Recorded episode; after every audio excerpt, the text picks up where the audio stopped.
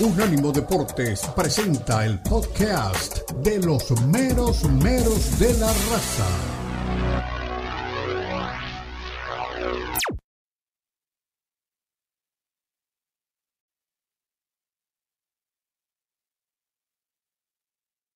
Like, first off, you don't run nothing. All talking, your team bluffing. My squad will drink. Volvemos, regresamos en el estrecho mundo del fútbol y saben que hoy estamos europeizados del todo. ¿eh? En La Haya está el Puma Reyes, nosotros en el estrecho de Gibraltar. Me quejo de que hay 7 grados, pero un poco más allá en Andalucía, cerca de Córdoba, está Juan Luis Dávila, mi querido hermano de la cadena SER. Me dice que tienen 4 grados de máxima. Ojalá que no se nos congele también el derby de Copa del Rey. ¿Cómo le va? ¿Cómo se siente con ese tremendo calor que tiene en casa? ¿Qué espera de este derby entre el equipo de Carleto y el equipo de Cholo Simeone, mi querido Juan Luis? ¿Qué tal, hermano? Eh, tú estás prácticamente en el trópico. Aquí estamos aquí. Frío hace aquí. Aquí, aquí, realmente sí, sí, hace frío. Y esperemos que no nos quedemos congelados con el, con el derby. Mañana se enfrenta el Real Madrid al Atlético Madrid.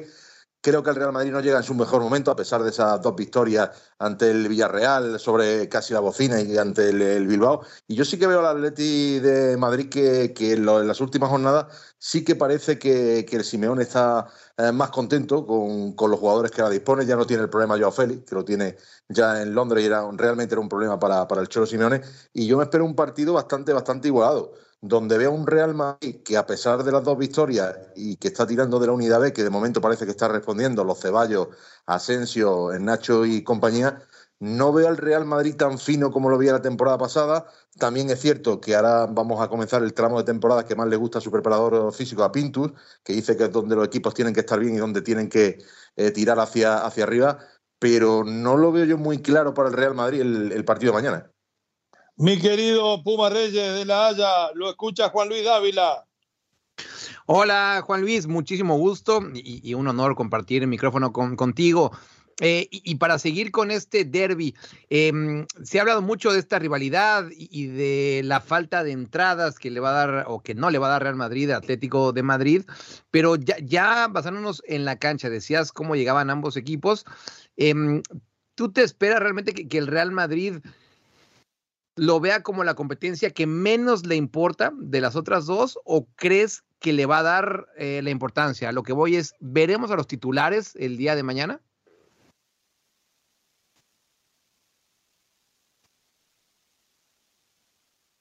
A ver, me parece que Juan Luis se, se nos fue o, o, está en mute. Vamos a, vamos a escuchar un poco mientras vuelve Juan Luis las palabras del Cholo Simeone que la verdad eh, me gustó muchísimo lo que dijo. Pero a ver, Juan Luis, ¿está por ahí? Sí, sí, sí ya estoy aquí, hermano. Perfecto. Adelante. No, si me la puedes si me puede responder, eh, me la puedes preguntar de nuevo, hermano, porque la, adelante, te, te adelante, mi querido Puma. Seguro, Juan Luis. Eh, mi, mi, pregunta era eh, si vamos a ver a los titulares el día de mañana con el Real Madrid o, o si crees que vaya a haber suplentes, y esto también lo, lo, lo pregunto por Atlético de Madrid. A ver, eh, Carleto está bastante contento con el rendimiento en los últimos partidos de los Ceballos, eh, el del tema Nacho, el tema Asensio, y es posible que veamos una combinación de, de, jugadores. Es posible que no salga el Real Madrid con todo, como va a salir, por ejemplo, el Barcelona esta noche, y el Atlético Madrid sí que va a salir con, con todo. El Real Madrid eh, creo que ahora mismo tiene entre, eh, ojo, entre ceja y ceja la Liga y la, y el tema Champions, la Copa del Rey, para ellos también es importante, pero le dan menos importancia que el resto de, de competición. Vamos a escuchar un poquito al Cholo Simeone porque hablaba Juan Luis de que está contento. Me parecía escuchar al Vasco Aguirre en la conferencia de prensa. Adelante, Daniel Rodríguez con el Cholo. Equipo va a estos partidos eh, mucho más convencido y sabiendo que puede mirar a los ojos al Madrid. Bueno, yo creo que siempre en la previa de este tipo de partidos aparecen distintas opiniones, distintas situaciones eh, imaginables de lo que puede suceder, pero la única realidad está en el juego, está en el partido, está en cómo entremos nosotros, cómo entren ellos, y a partir de lo que suceda, eh, después contaremos lo que se ve. Jano, eh, aquí Mister Alejandro Morillo de Cero. Después de la victoria ante Valladolid, quería preguntarte cómo ves a tu equipo de cara al partido de mañana.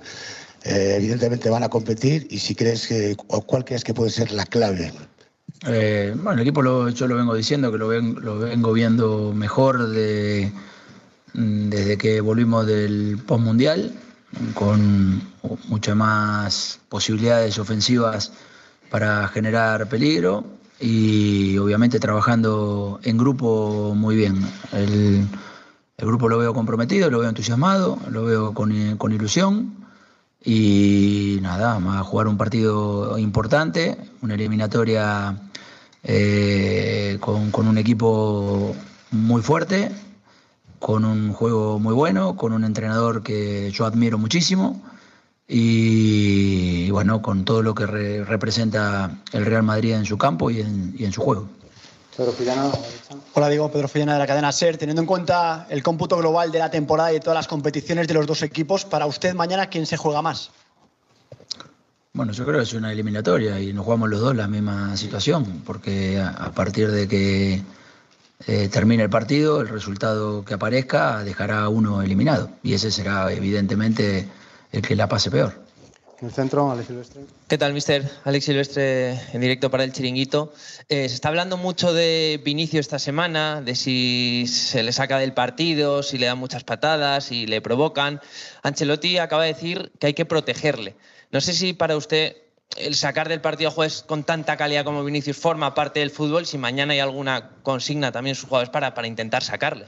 La verdad, nosotros pensamos en el Real Madrid en, en equipo, entendemos que tiene eh, un montón de herramientas eh, muy buenas para, para, competir y nosotros buscaremos llevar el partido donde nos sentimos más cómodos para hacerles daño. A la derecha, José Rodríguez. Hola Diego, ¿qué tal? Aquí a tu derecha, directo Radio Marca. Se habla de, de, Vinicius, de la protección a Vinicius y todo esto. Yo no sé si te, si te molesta en ese sentido cuando el lesionado en el último, la temporada pasada fue precisamente Antoine Grisman. No, no, no, no me molesta. Belén, a la izquierda. Hola, Diego León Sánchez para Juanes. Muchas veces durante todos estos años, eh, cada vez que enfrentaba un derby, has destacado a lo mejor algún jugador que te parecía clave. En su día fue Casillas, también Modric, Casemiro, incluso antes de Milán. No sé si ahora ves algún jugador que te parezca que representa más o que sea más, pues eso, la clave del Real Madrid. ¿Y por qué? Mm, no, tiene futbolistas muy importantes. Destacar a uno solo, la verdad que cada vez se queda corto el, la explicación. Entiendo que es un equipo competitivo, que cuando decide competir bien lo ha demostrado siempre, lo hace muy bien. Y bueno, nosotros tendremos que poner toda nuestra ilusión, nuestra fuerza, nuestras ganas y hacer un partido importante. Tony Ruiz a la Bueno, perfecto, ahí estaba. Más adelante le preguntaban qué tenía pensado, si ya tenía pensado cómo jugar frente al Real Madrid. Dijo que sí, pero que no se los iba a contar se rió, se levantó y se fue. ¿Está más relajado, mi querido Juan Luis, el Cholo Simeone con, con, con, guerreros que con artistas? Porque me parece que le molestaba a Joao Félix. ¿Está hoy Yo, sí mucho más motivado y más concentrado?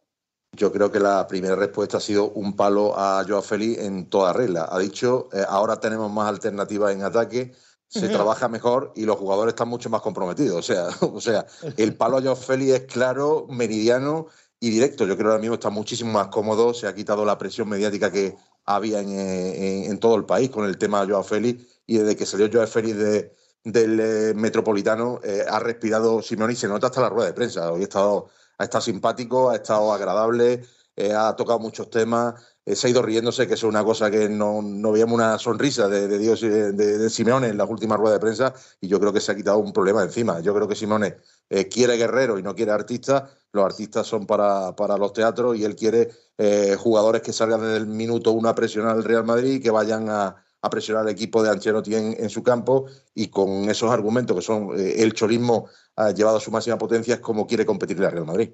¡Puma! Aprovechando que, que, que, Juan Luis está aquí y, y, conoce bastante bien el mercado allá, allá en España, me gustaría hacerte una pregunta, igual no, no, no es de ahora, mi estimado Juan Luis, sí. pero, pero aprovechando esto. Eh, el tema de Héctor Herrera, porque ahorita te estaba escuchando acerca de, de, de, de esto de que ya se quitó el problema de, eh, de Joao Félix, el Cholo Simeone. ¿Por qué crees que a final de cuentas Héctor Herrera, el mexicano, no acabó de tener éxito en, en, el Atlético de Madrid y se acabó yendo un poco por la puerta de atrás? Yo creo que fueron varios factores los que hicieron que Héctor Herrera no triunfara en el Atlético Madrid. Uno de ellos mm, posiblemente fuera la continuidad. Yo creo que Héctor Herrera pensaba que iba a ser eh, titular indiscutible en el Atlético Madrid. El Cholo tiene su pensamiento y no sé si en algún momento esto se lo hizo eh, pues notar al Cholo y, el Cholo para eso eh, tiene una barra de medir que es implacable. Como hay algún jugador que en algún momento le haga alguna consideración, ese jugador está ya totalmente descartado y al final eh, pues esto Herrera se fue por aburrimiento, no por otra cosa, no porque fuera mal jugador o porque fuera un jugador que no podría haber tenido un minuto en el, en el Atlético Madrid. Pero sí que es verdad que el Cholo a lo largo de su trayectoria pues tiene unos códigos y cuando se saltan esos códigos pues es complicado que el, que el futbolista triunfe en los equipos de, del Cholo. Mm, no ha pasado hace nada con Joao Félix, eh, está fuera de discusión el nivel futbolístico de Joao Félix, pero no entraba en, la, en los parámetros que quiere el Cholo Simeone y, por tanto Joao Félix ya no está en el Atlético de Madrid como tampoco está Héctor Herrera en el Atlético Madrid. Perfecto, usted lo escucha de mi hermano Juan Luis Dávila de la cadena SER, pero no se va a escapar, porque ahora que preguntó por un mexicano, yo tengo en el próximo segmento para preguntarle por dos más. El Puma se quedó conforme con lo de Herrera. Para tranquilidad del Cholo le digo, Héctor Herrera en la MLS es un desastre como está jugando. Pausa, ya regresamos en el estrecho mundo del fútbol 305-600-0966, número de contacto con la raza. Llame y deje su mensaje.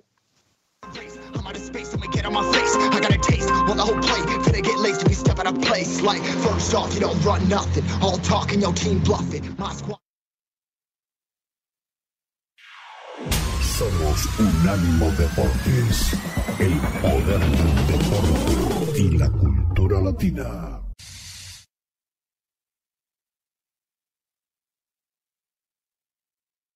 the whole play, finna get laced to be stepping up place. Like, first off, you don't run nothing. All talking, your team bluffing. My squad will drink. Estamos de regreso en el estrecho mundo del fútbol totalmente en España, ¿eh? Tenemos allá muy cerquita de Córdoba Juan Luis Dávila de Cadena Ser el Puma Reyes tiene que hacer un reporte para marca claro del fútbol holandés y aquí estamos nosotros en el estrecho de Gibraltar. Hermoso lugar, la verdad, precioso, cada vez nos gusta más. Hablamos del derby de Madrid.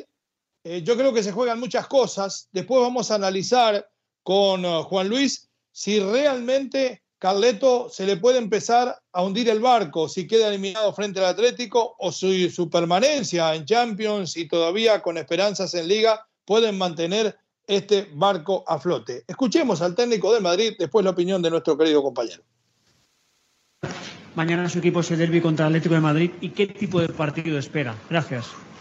es un derby, como todos los derby, prepararlo de manera especial, es un partido especial contra un equipo fuerte, como siempre.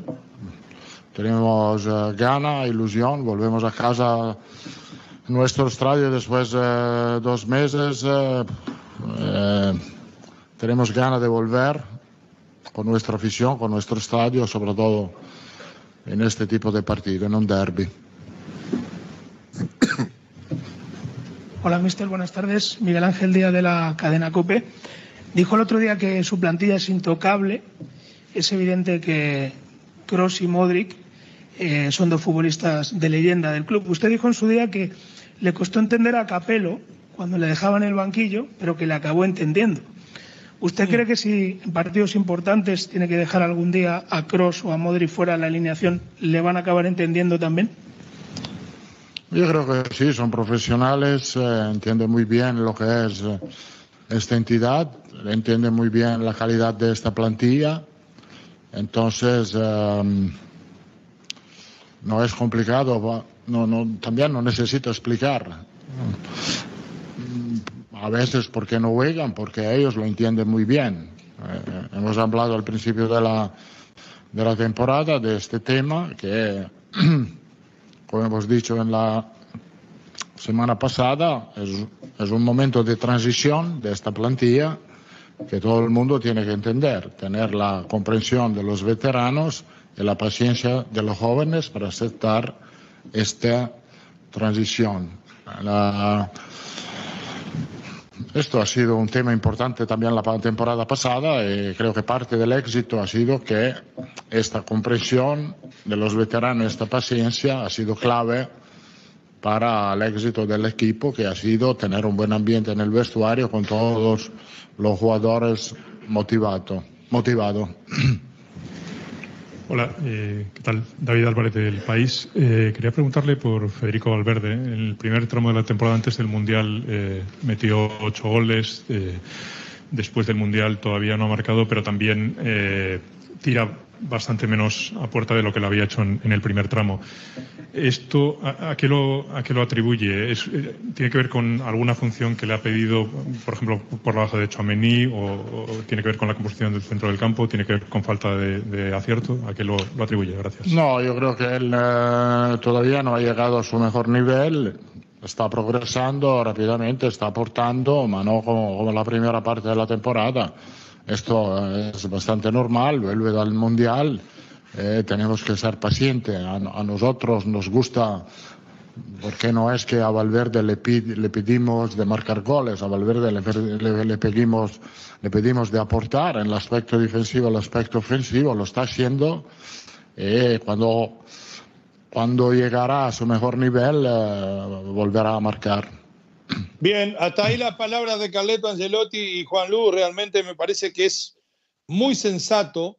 Habla y le manda el mensaje porque le preguntan que Kroos y Modric van a empezar a aparecer más en la banca, por lo menos de forma alternada que antes. Que vamos a ver tal vez más Valverde, Ochoamenía, Ceballos con alguno de ellos en la mitad de la cancha, pero no con los dos. Habla de que entendió a Capello, habla de la ilusión y lo de Valverde es clarito lo que dice. Tal vez no sea su función y nos habíamos endulzado con los goles, pero también es una realidad que no ha alcanzado el nivel de antes de la Copa. El bajón de estos hombres y la falta de engranaje todavía de los otros porque tienen que adaptarse, le puede terminar costando al Madrid tal vez no solamente la próxima ronda de Copa, sino también la Liga y la Champions. ¿Puede llegar a caer en una crisis esta temporada el equipo de Ancelotti? Hombre, hermano, eh, es evidente que todos los futbolistas que han participado en el Mundial ahora mismo están, bueno, pues cogiendo la forma, están en plena segunda pretemporada. Eso es algo que, es claro.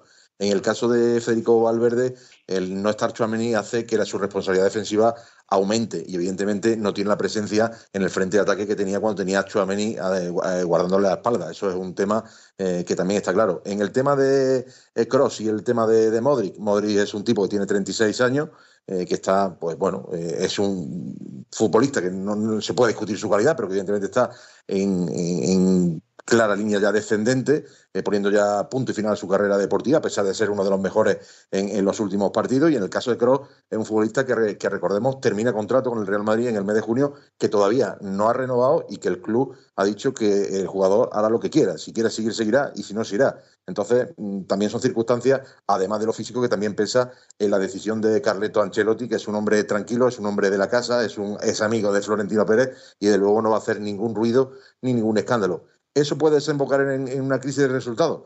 Pues es posible, porque al final, eh, si Pinto no da con la tecla y puede tener a todos los jugadores a nivel en las próximas dos o tres semanas, ahora se le presenta al Real Madrid un calendario complicado y puede quedar fuera pues prácticamente de todas las competiciones. La primera prueba de fuego la tiene mañana, vamos a ver el rendimiento que, dan los, hombres de, de Carleto. Perfecto, clarísimo. Entonces, y ahora vamos a entrar un poco no solamente en el fútbol de Andalucía, el cual nos atañe, sino también en algunos mexicanos que pasan y que han pasado por aquí. Leía unas declaraciones de Memo Ochoa y ESPN, donde hablaba de que tuvo mala relación con Cameini estando en el Málaga, que eso tal vez lo pudo haber afectado, que él pensaba que Cameini tenía miedo de que le quitara la posición. ¿Cuál fue la realidad del pasaje por Memo Ochoa por el Málaga? ¿Cómo podemos definir su pasaje por el Málaga y por qué fracasó? A ver, el paso de Memo Ochoa por el Málaga fue un paso bastante mediocre. Eh, fue la época en que Kameni era uno de los mejores porteros del mundo, un Kameni que, por cierto, todavía sigue en activas a los 38-39 eh, años, eh, pero lo cierto es que Ochoa cogió a Kameni en su mejor momento. Memo Ochoa tampoco es un futbolista que mentalmente ande sobrado, necesitaba jugar, las oportunidades se le presentaron en cuenta gota y cuando le tocó jugar, pues no fueron sus mejores actuaciones, la verdad. Eh, tuvo fallos bastante clamorosos y no fue eh, el portero que a lo mejor ha sido de, después. En el Málaga, desde luego, no tuvo demasiada, no tuvo demasiada fortuna y, de hecho es que mm, luego tampoco eh, ha sido un jugador que haya sonado para otros equipos españoles porque, ya te digo, no fue un paso brillante el que tuvo por la capital de la Costa del Sol. Lo mismo, la misma pregunta y además en qué está la situación de Diego Laine, que lo trajeron como en 17 millones y están creo que dispuestos a venderlo en 7, Nosotros decíamos en aquel momento que no le convenía venir a la Liga Española, que era como ir realmente a hacer un máster sin haber pasado antes por la prepa o por la secundaria, que debía haber ido a la Liga Holandesa para terminar de formarse. Eh, fracasó porque no está maduro mental, físicamente, futbolísticamente. ¿Y en qué está su situación? ¿Se lo quiere sacar de encima al Betis? ¿Lo va a dar a préstamo? Yo creo que se va a concretar en las próximas horas. Yo creo que al final el destino va a ser Tigre. Va a salir por una cantidad fija de 5 millones, más dos en variables, que es lo que se está eh, hablando en, Sevilla. Lo cierto es que te hablaba antes de Joao Félix que había un problema con Laine y otro problema. Es un chico eh, que no ha, tenido una no ha tenido continuidad, que no ha tenido participación, que no ha dado nunca, vino con la vitola de estrella y nunca demostró esa vitola de estrella. Por eso, porque le faltaba madurez futbolística, le faltaba formación, la Liga Española es complicada, necesitan jugadores que desde el, momento que se bajen del avión se puedan poner eh, las calzonas y, ser titular en los equipos, y Laine nunca, nunca lo fue. Estamos hablando de la salida de Laine desde hace dos temporadas cada eh, ventana de transferencia recurrentemente se habla del AINE. Esta parece que es la definitiva. El Betis ve con buenos ojos esa oferta de 5 millones, va a ser perder 12, pero bueno, por lo menos van a recuperar algo. Van a perder 12 millones, pero se, se, van a ahorrar también el sueldo del AINE, que, que no es bajo. ¿eh? Dos millones estaría ganando en Tigre después de haber fracasado, no solamente en España, sino en Portugal. ¿Cómo cambió el fútbol de antes? Usted tenía dos años de fracaso y terminaba trabajando en la construcción. Hoy fracasa dos años y le pagan dos millones. Juan Luis, un gusto de haberte tenido aquí como siempre. Nos vemos mañana por aquí, por la línea de la Concepción. Fuerte abrazo de gol y saludo a todos por ahí. ¿eh? Abrazo fuerte, hermano. Un placer siempre participar contigo. Perfecto, mi querido hermano Juan Luis Dávila de Cadena Ser estuvo con nosotros para cantarnos la verdad de la milanesa. Pausa 305 600 0966. Escriba lo que quiera, que aquí le ponemos el pechito a las balas. Llame si se anima. Ya regresamos.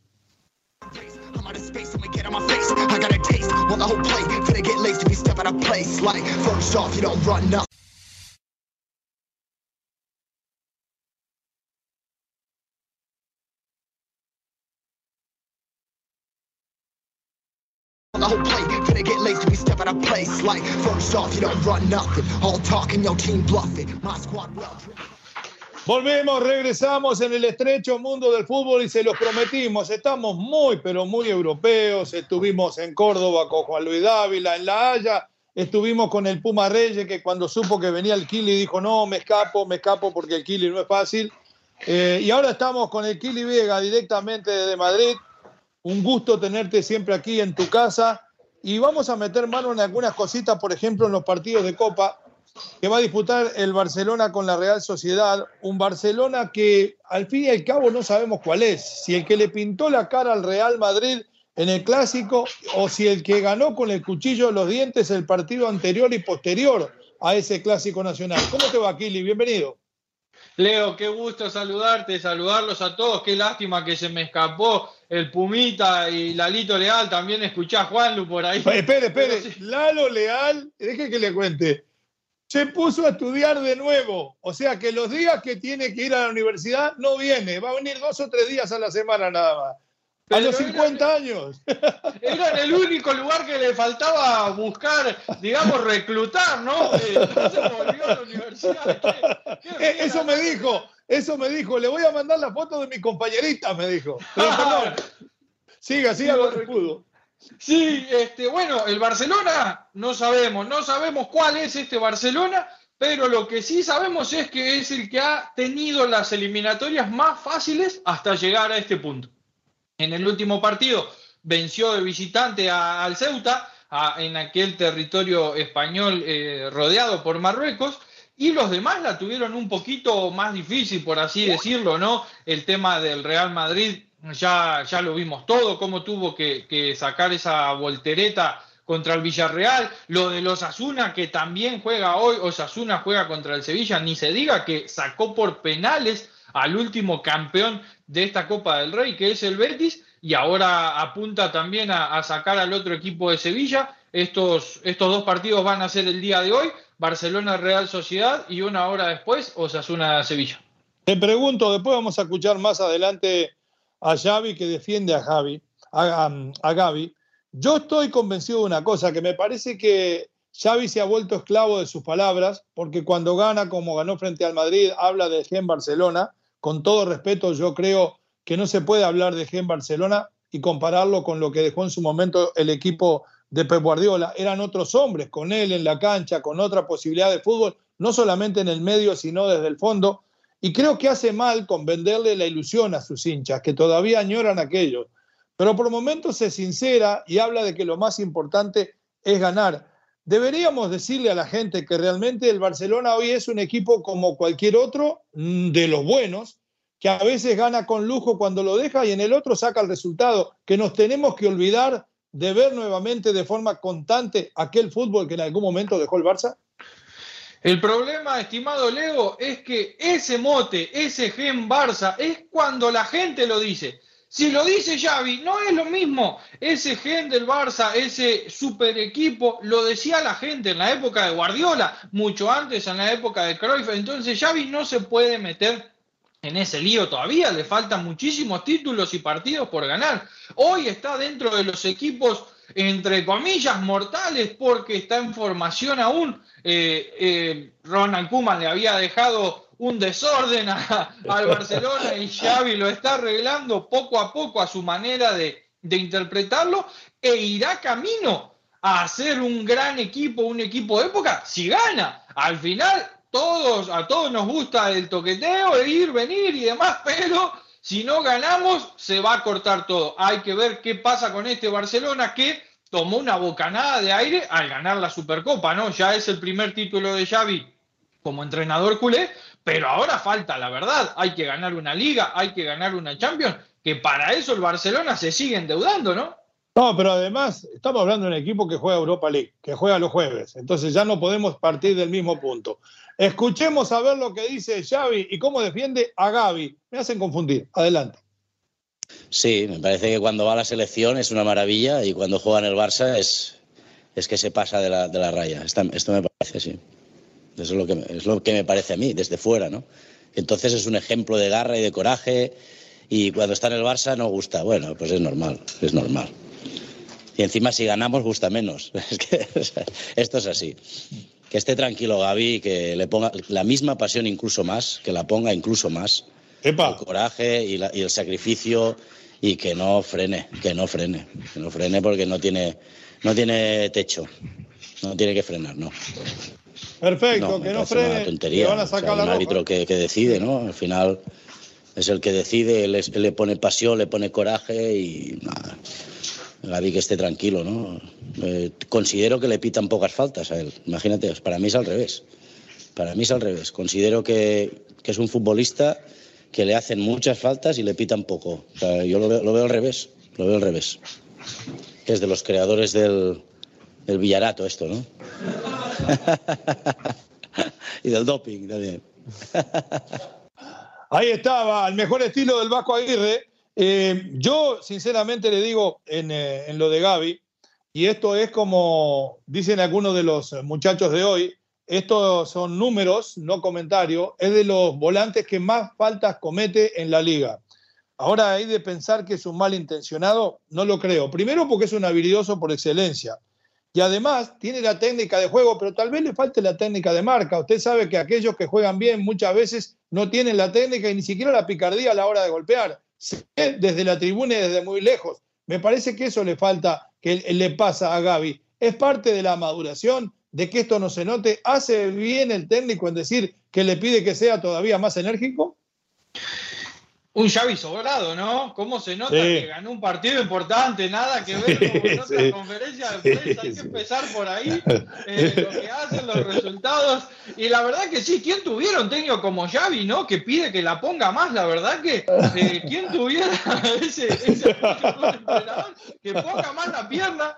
Que, que, siga yendo al frente, ¿no? Le pide a Gaby.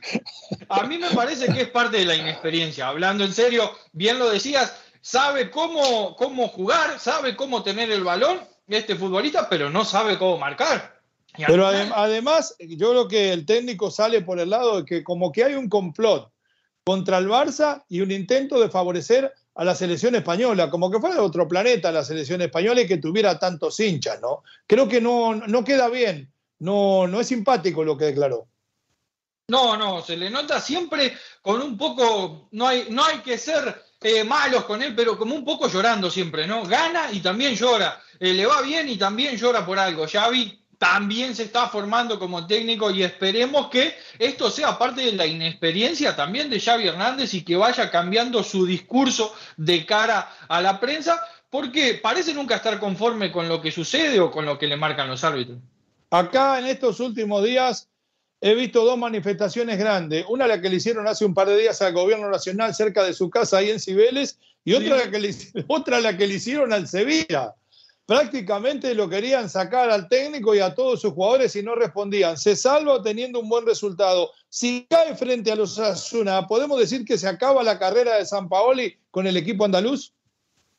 Un poco más, un poco más, Leo. Yo pienso que si pierde con el Osasuna, aún tendrá algunas fechas en la liga, porque este barco venía torcido cuando llegó el zurdo San Paoli, y recién ahora que ganó en la última fecha pudo salir de zona de descenso. Pudo salir por un punto, ¿eh? Mire que está solo un punto arriba del Cádiz, que, que, es el, el decimoséptimo en la, en la clasificación española, yo creo que si pierde ante los Asuna, que los Asuna viene, viene, viene soñando con Europa, está en séptima posición en liga, ahora en Copa del Rey sacó al último campeón que es el Betis, creo que si el zurdo pierde le van a quedar dos o tres fechas de liga, porque también están buscando otro culpable, ¿eh? el director deportivo Monchi, que hace Sí. unos meses era el más inteligente. Bueno, de este se metió a la cancha el otro día. Se metió a la cancha a dar abrazos. Pero hace seis meses era el tipo más inteligente de España, Portugal, Francia y Alemania. Y ahora perdió un par de partidos en Sevilla y parece que no sabe nada de fútbol.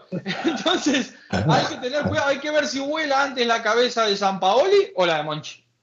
Muy bien, eh, Kili, un gusto tenerlo por aquí. Siempre le mandamos un fuerte abrazo de gol. El Kili Vega desde Madrid. Pasó por Catrino, pasó por Unánimo, ¿eh? Un abrazo grande. Perfecto, 305-600-0966. Aquí la paramos de pecho y se la devolvemos. Pausa. Of space, I'ma get on my face. I got a taste, well the whole play. Finna get laced, we step out of place. Like, first off, you don't run nothing. All talking, no Recuerda que también estamos en Instagram. Unánimo Deportes.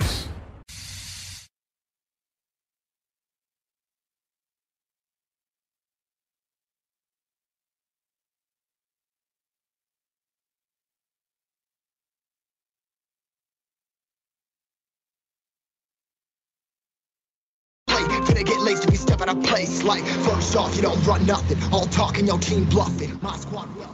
Volvemos, regresamos en el estrecho mundo del fútbol. Vamos a ir en un ratito con las palabras de Leopoldo Silva, presidente de los Pumas de la UNAM, porque el tema de Dani Alves está cada vez más complicado. Estamos aquí en España hace prácticamente casi una semana, lo hemos seguido al pie del cañón, hay muchísima información. Vamos a leer primero mensajes de la gente, ya que no está Lalo Leal, y ustedes saben, Lalito Leal volvió a estudiar, volvió a la universidad. Dicen algunos, entre ellos el Kili, que volvió porque hay muchachas bonitas. No, yo creo que volvió porque quiere terminar de titularse. Vamos a leer aquí, dice José Luis Chávez. Tienes miedo, Leo, pero Almada, eh, él va a ser el técnico de la selección mexicana y no tengo duda que tiene un proyecto. Tienes miedo de que no dirija Uruguay. Déjalo ser.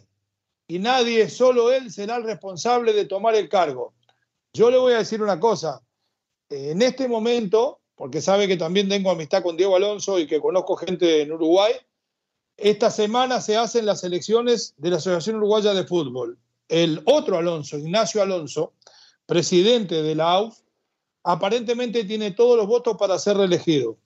Si algo tiene que es coherente, apenas eliminado Uruguay, en parte por lo que no hizo y otro por los penales, donde lo perjudicaron, pero uno tiene que hacerse responsable de la derrota. A pocas horas de la eliminación de Uruguay, dijo el Nacho Alonso, si yo estoy, el técnico va a ser Diego. Y voy a cometer acá una infidencia. En algún momento hablé con Diego y no le voy a decir lo que él me dijo porque es un hombre valiente. Mis palabras con él fueron, me interesa mucho lo que le pasa a la selección, pero mucho más lo que le pasa a mi amigo. No me gustaría que te quedes y tengas realmente una guerra con la prensa desde el primer momento. Y él me respondió, todavía no se ha decidido nada, pero no es por miedo que voy a dejar a mi querida selección. Lo aplaudo, pero la cosa no es fácil. Entonces por ahí vienen los tiros en ese caso. Eh, Hoy está más para que siga Diego Alonso, o sea que tal vez, como quiere José Luis Chávez, el técnico de México puede ser mi otro amigo, mi otro hermano, el Guille Almada. Luis Piño Rodríguez, saludos y abrazos, Puma hermano, Leo, ¿y dónde está el güey de Lalo? Forny Way, pon chistes de Polo Polo en las pausas. Bueno, acá vamos a lo triste. Aquellos que no son mexicanos o que por lo menos no han tenido una vida muy vinculada a México, no solamente en lo futbolístico, sino en lo familiar y lo cultural, como he tenido yo la dicha de llevarla en los últimos 20 años, he estado muchísimo tiempo en México en todos estos años, le puedo decir que Polo Polo es uno de los cómicos eh, mexicanos de mayor trayectoria, pero además realmente que hacía reír a todo el mundo, a grandes y chicos. Muchas veces los chicos lo escuchaban eh, escondido porque pensaban que como decía alguna palabrota a los padres no les iba a gustar. Lo que no sabían los niños era que los padres también hacían lo, lo escuchaban escondido de los niños para que los niños no aprendieran las malas palabras.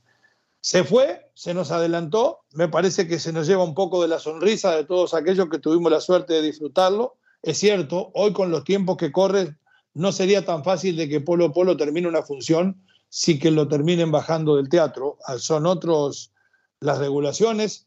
Es otro el mundo hoy, diferente al de Polo Polo que se nos adelantó en el día de ayer. Descansa en paz, quien para mí fue el cómico, podemos decir, el contador de chistes más importante que tuvo el país. Ya no vamos a hablar del mejor ni nada, ni el, ni el mejor actor.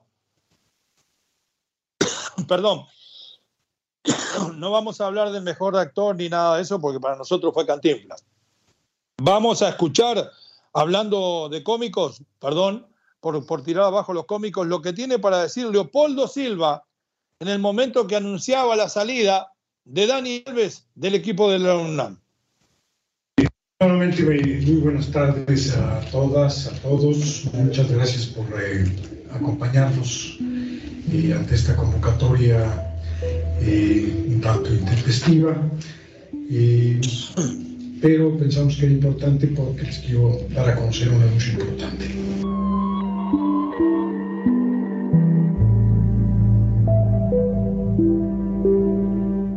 Ahí están las imágenes Dani Alves en la revisación en el llegar a Pumas. Legal que enfrenta el jugador Daniela Alves y por el cual se encuentra detenido en España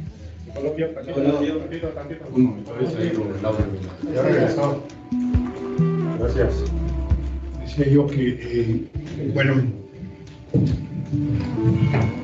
Desperfectos técnicos en la conferencia hubo. Se mejora. Gracias.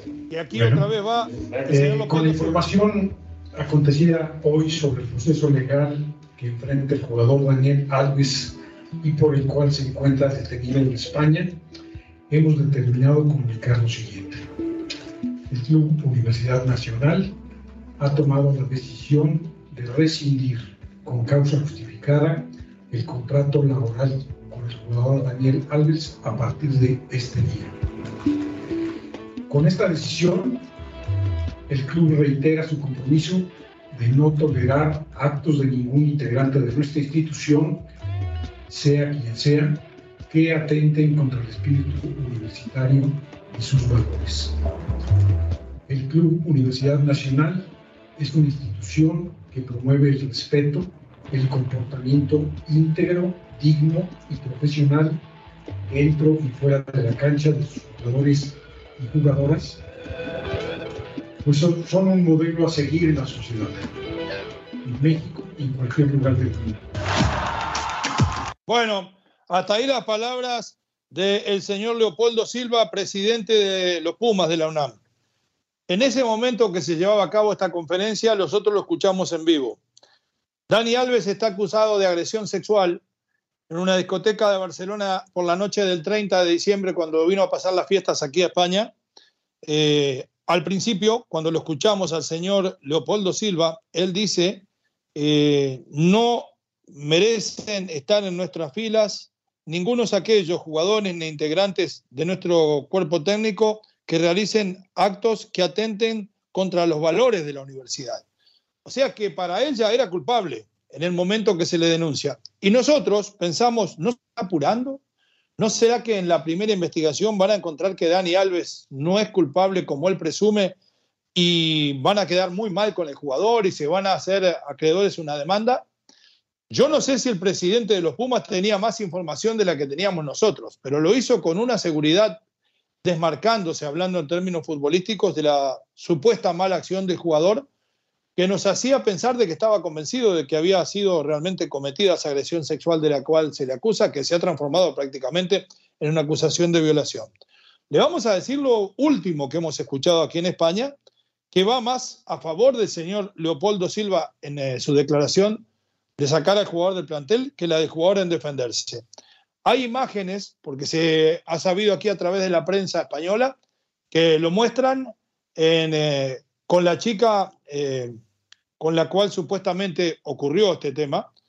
Eh, los dos terminan caminando hacia el baño en formas diferentes, en momentos diferentes, y los dos terminan saliendo en forma diferente. Pero los seguridad, los que trabajan de seguridad, y la policía que llegó inmediatamente porque la chica hizo la denuncia, parece que han encontrado pruebas de que esto realmente sucedió. Muy triste primero por la víctima y además muy grave por un hombre que, como bien decía Leopoldo Silva, es un jugador tan notorio que es ejemplo para la juventud. Este fue el podcast de los meros meros de la raza, una producción de Unánimo Deportes.